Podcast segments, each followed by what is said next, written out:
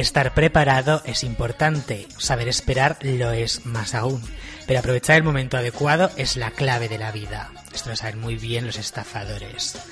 Yo espero que ninguno de vosotros hayáis sido víctimas de una estafa, aunque lo más probable es que hayáis sufrido alguna a lo largo de vuestra vida, ya sea una estafa pequeña de las que hacen gracia, mediana de las que te hacen aprender una dura lección, grande que hace tambalear tus planes o enormes que te dejan en bragas como te descuides.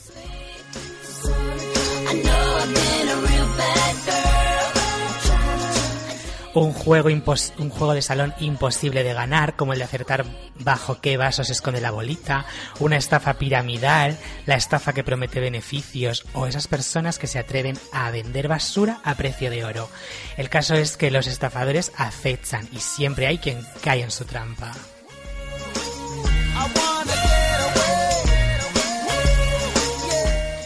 Una de las estafadoras que más me llamó la atención fue una señora de 91 años la muy lista se hizo la tonta y captó algunos listillos que creían que podían aprovecharse de la anciana. La estafa consistía en que la mujer decía que quería vender su casa y que lo que le parecía justo es que le dieran por ello, por ella al menos, lo que le había costado a su padre en el año 1949, que eran 10.000 dólares. La casa estaba estupenda, en un buen barrio. La señora vendió la casa 10 veces.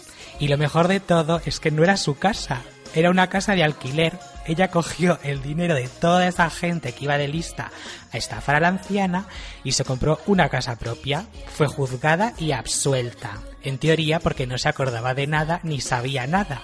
Pero le salió demasiado bien para que creamos que estaba demente. En cualquier caso, yo hasta me alegro por la señora. Se merece los 100.000 dólares que ganó. También he encontrado el origen del modelo de una de las estafas más recurrentes de la de, de últimamente. Las estafas piramidales. El creador fue Carlos Ponzi y este tipo de estafas piramidales se basan en la credibilidad y la solvencia.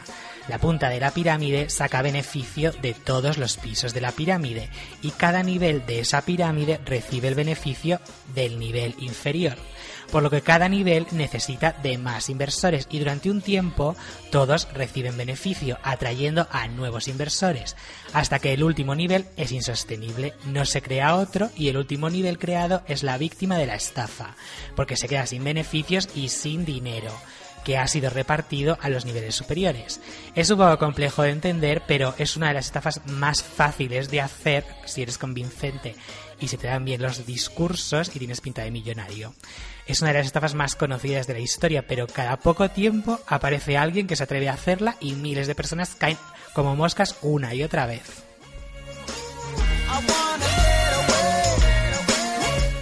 Hubo un hombre una vez que vendió la Torre Eiffel varias veces. Aprovechó un dato real que la Torre Eiffel era muy cara de mantener en esa época de crisis para la ciudad en los años 20, así que se hizo pasar por un integrante del gobierno de Francia y consiguió vender a precio de hierro viejo la Torre Eiffel. El comprador incluso fue tranquilamente a desmontar la torre y la policía le detuvo. El estafador se fue de rositas a Viena con todo el dinero, porque el estafado, al parecer, un importante hombre de negocios, se sintió tan avergonzado por haber caído en, una en esa estafa que no quiso saber nada más del tema.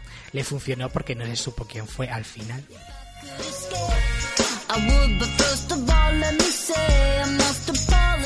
Más o menos lo mismo hizo un hombre que consiguió vender a multimillonarios el puente de Brooklyn no una sola vez, sino dos veces a la semana durante años, e incluso vendió la Estatua de la Libertad a un turista. Estafas a verlas, haylas. Una de las más conocidas por todos es la estafa nigeriana. Recibes un email o contactas en algún chat con una sexy y noble persona. Puede ser una bella joven hija de un diplomático atrapada en Nigeria, deseosa de libertad y de poseer tu cuerpo, un empresario americano soltero con una casa donde tú quieras, Puede ser un ático en Manhattan o una casa con piscina en Malibú, lo que tú quieras, pero atrapado en Nigeria, siempre en Nigeria. Lo único que te piden es que les mandes unos 500 euros a una cuenta de un amigo suyo con un nombre africano, porque ellos no pueden hacer uso de su poder por culpa de la burocracia de ese país. 500 euros que te devolverán enseguida, todo ello envuelto en promesas de amor y pasión sin límite, y por supuesto una vida de lujos. Los príncipes incluso te prometen la mitad de su fortuna. Y por cierto, hay hombres de negocios importantes que incluso han ido allí y casi, casi que les secuestran a cambio de más dinero. Un peligro.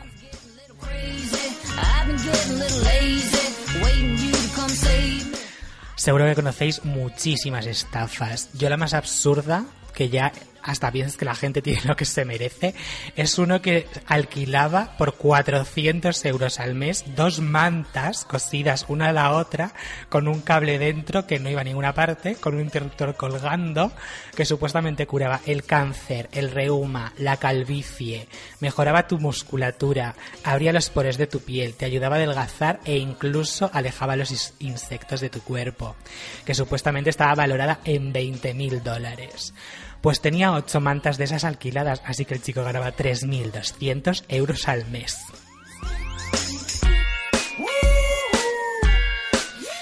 Y las estafas con más víctimas son en vacaciones, con timos de casas turísticas o paquetes de viajes que llegas y no hay nada ni nadie cuando llegas al destino.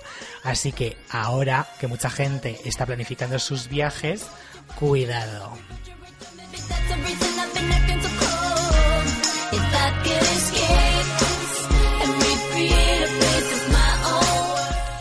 De todas formas, ahora hay bastantes estafas tanto en la vida cotidiana como en Internet. ¿eh? En Internet hay muchísimas y además son muy peligrosas porque la gente como que se lo cree todo. Hombre, de todas formas es que yo he llegado a ver algunas de que son, imagínate, la página de un banco y son clavadas al método de recuperación de las claves de un banco.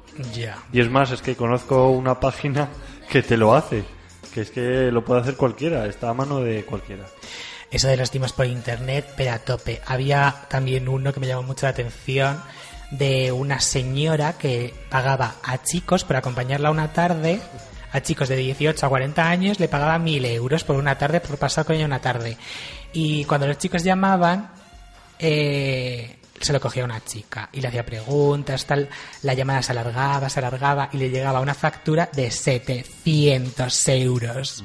Porque era un teléfono 806 o algo así. De todos modos, a mí lo que me ha asombrado es que puedas comprar, o sea, vender más que nada un edificio que no es tuyo o un monumento.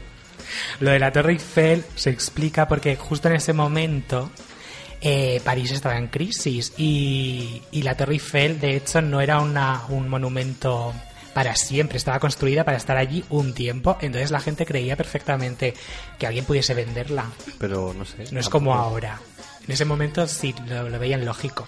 Mira, hace, pues ya hace muchos años, porque esto, fíjate, estaban los reproductores de vídeo, ¿no?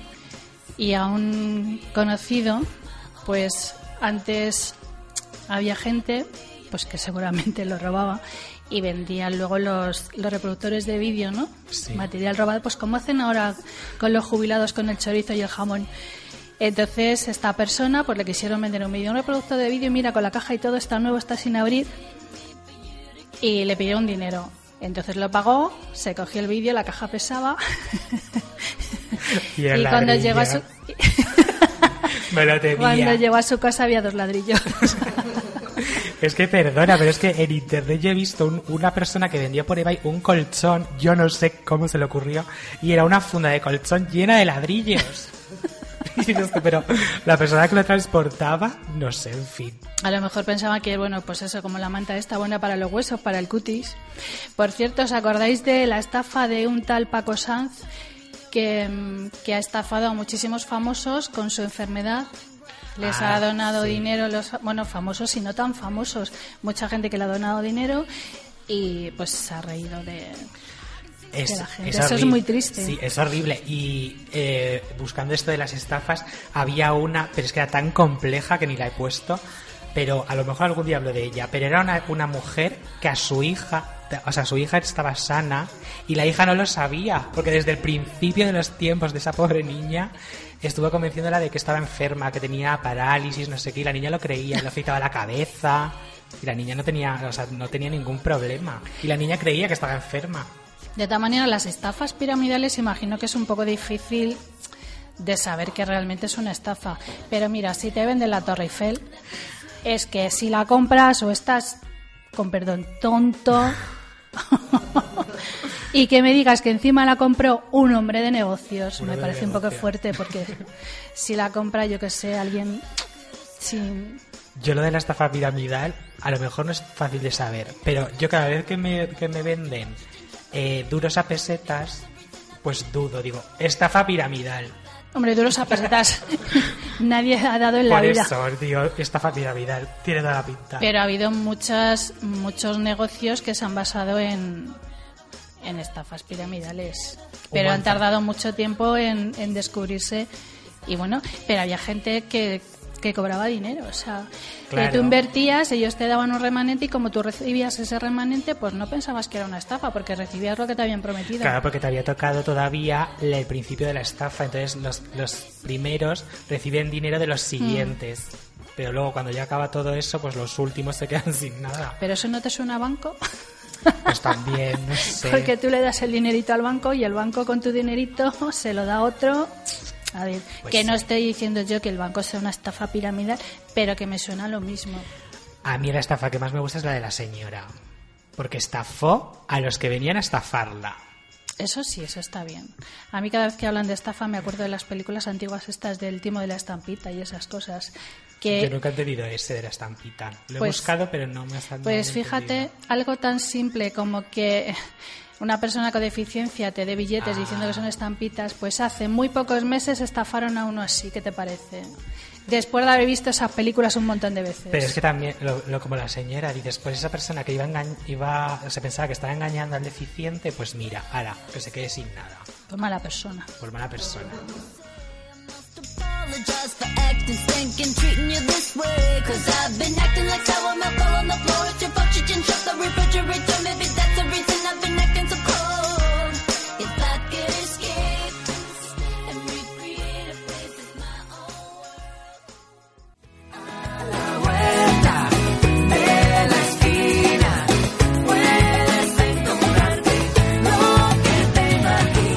Soy el chico del 17 y a la vuelta de la esquina os propongo un tema cada semana.